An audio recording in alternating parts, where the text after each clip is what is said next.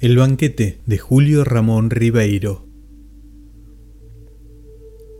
Con dos meses de anticipación, don Fernando Pasamano había preparado los pormenores de este magno suceso. En primer término, su residencia hubo de sufrir una transformación general. Como se trataba de un caserón antiguo, fue necesario echar abajo algunos muros, agrandar las ventanas, cambiar la madera de los pisos y pintar de nuevo todas las paredes. Esta reforma trajo consigo otras, y como esas personas que cuando se compran un par de zapatos juzgan que es necesario estrenarlos con calcetines nuevos, y luego con una camisa nueva, y luego con un terno nuevo, y así sucesivamente hasta llegar al calzoncillo nuevo, don Fernando se vio obligado a renovar todo el mobiliario, desde las consolas del salón hasta el último banco de la repostería. Luego vinieron las alfombras, las lámparas, las cortinas y los cuadros para cubrir esas paredes que desde que estaban limpias parecían más grandes. Finalmente, como dentro del programa estaba previsto un concierto en el jardín, fue necesario construir un jardín. En 15 días, la cuadrilla de jardineros japoneses edificaron en lo que antes era una especie de huerta salvaje un maravilloso jardín rococó donde había cipreses tallados, caminitos sin salida, una laguna de peces rojos, una gruta para las divinidades y un puente rústico de madera que cruzaba sobre un torrente imaginario. Lo más grande, sin embargo, fue la confección del menú. Don Fernando y su mujer, como la mayoría de la gente proveniente del interior, solo habían asistido en su vida a comilonas provinciales en las cuales se mezcla la chicha con el whisky y se termina devorando los cuyes con la mano. Por esta razón, sus ideas acerca de lo que debía servirse en un banquete al presidente eran confusas. La parentela, convocada a un consejo especial, no hizo sino aumentar el desconcierto. Al fin, Don Fernando decidió hacer una encuesta en los principales hoteles y restaurantes de la ciudad y así pudo enterarse de que existían manjares presidenciales y vinos preciosos que fue necesario encargar por avión a las viñas del mediodía. Cuando todos estos detalles quedaron ultimados, don Fernando constató con cierta angustia que en ese banquete, al cual asistirían 150 personas, 40 mozos de servicio, dos orquestas, un cuerpo de ballet y un operador de cine, había invertido toda su fortuna, pero al fin de cuentas, todo dispendio le parecía pequeño para los enormes beneficios que obtendría de esta recepción. Con una embajada en Europa y un ferrocarril a mis tierras de la montaña rehacemos nuestra fortuna en menos de lo que canta un gallo, decía a su mujer. Yo no pido más. Soy un hombre modesto. Falta saber si el presidente vendrá, replicaba su mujer.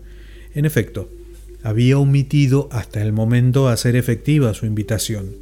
Le bastaba saber que era pariente del presidente, con uno de esos parentescos serranos tan vagos como indemostrables y que por lo general nunca se esclarecen por el temor de encontrar adulterino para estar plenamente seguro que aceptaría. Sin embargo, para mayor seguridad, aprovechó su primera visita a Palacio para conducir al presidente a un rincón y comunicarle humildemente su proyecto. Encantado, le contestó el presidente. Me parece una magnífica idea, pero por el momento me encuentro muy ocupado. Le confirmaré por escrito mi aceptación. Don Fernando se puso a esperar la confirmación. Para combatir su impaciencia, ordenó algunas reformas complementarias que le dieron a su mansión un aspecto de palacio afectado para alguna solemne mascarada. Su última idea fue ordenar la ejecución de un retrato del presidente que un pintor copió de una fotografía y que él hizo colocar en la parte más visible de su salón. Al cabo de cuatro semanas, la confirmación llegó. Don Fernando, quien empezaba a inquietarse por la tardanza, tuvo la alegría más grande de su vida. Aquel fue un día de fiesta. Salió con su mujer al balcón para contemplar su jardín iluminado y cerrar con un sueño bucólico esa memorable jornada. El paisaje, sin embargo, parecía haber perdido sus propiedades sensibles, pues dondequiera que pusiera los ojos, don Fernando se veía a sí mismo. Se veía en chaqué, en tarro, fumando puros, con una decoración de fondo donde, como en ciertos afiches turísticos, se confundían los momentos de las cuatro ciudades más importantes de Europa.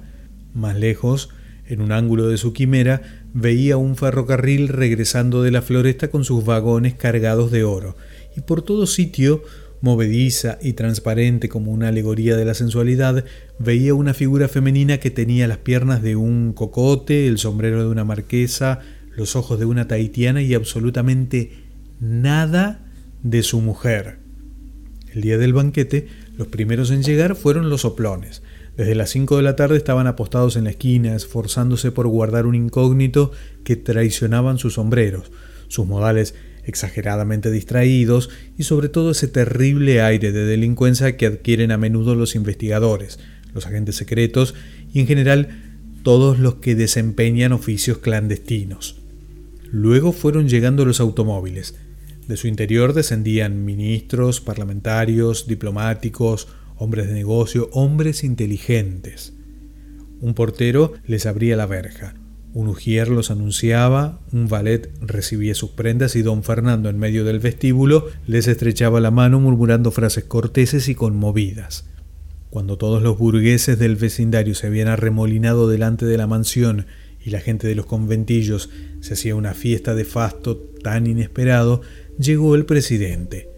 Escoltado por sus edecanes, penetró en la casa y don Fernando, olvidándose de las reglas de la etiqueta, movido por un impulso de compadre, se lo echó en los brazos con tanta simpatía que le dañó una de sus charreteras. Repartidos por los salones, los pasillos, la terraza y el jardín, los invitados se bebieron discretamente entre chistes y epigramas los cuarenta cajones de whisky.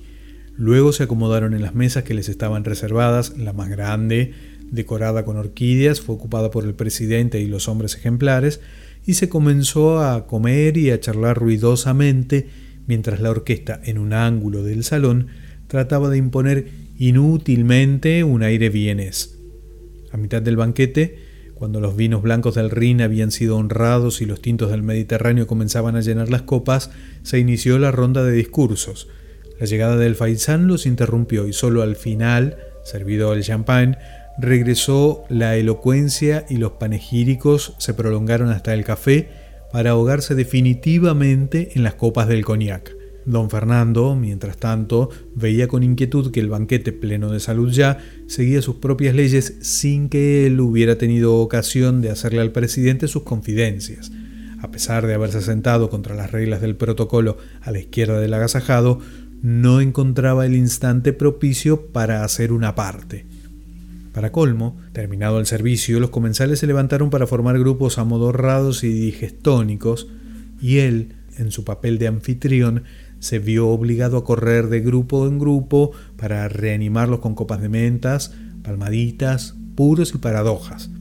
Al fin, cerca de medianoche, cuando ya el ministro de Gobierno ebrio se había visto forzado a una aparatosa retirada, don Fernando logró conducir al presidente a la salida de música y allí, sentados en uno de esos canapés que en la corte de Versalles servían para declararse a una princesa o para desbaratar a una coalición, le deslizó al oído su modesta.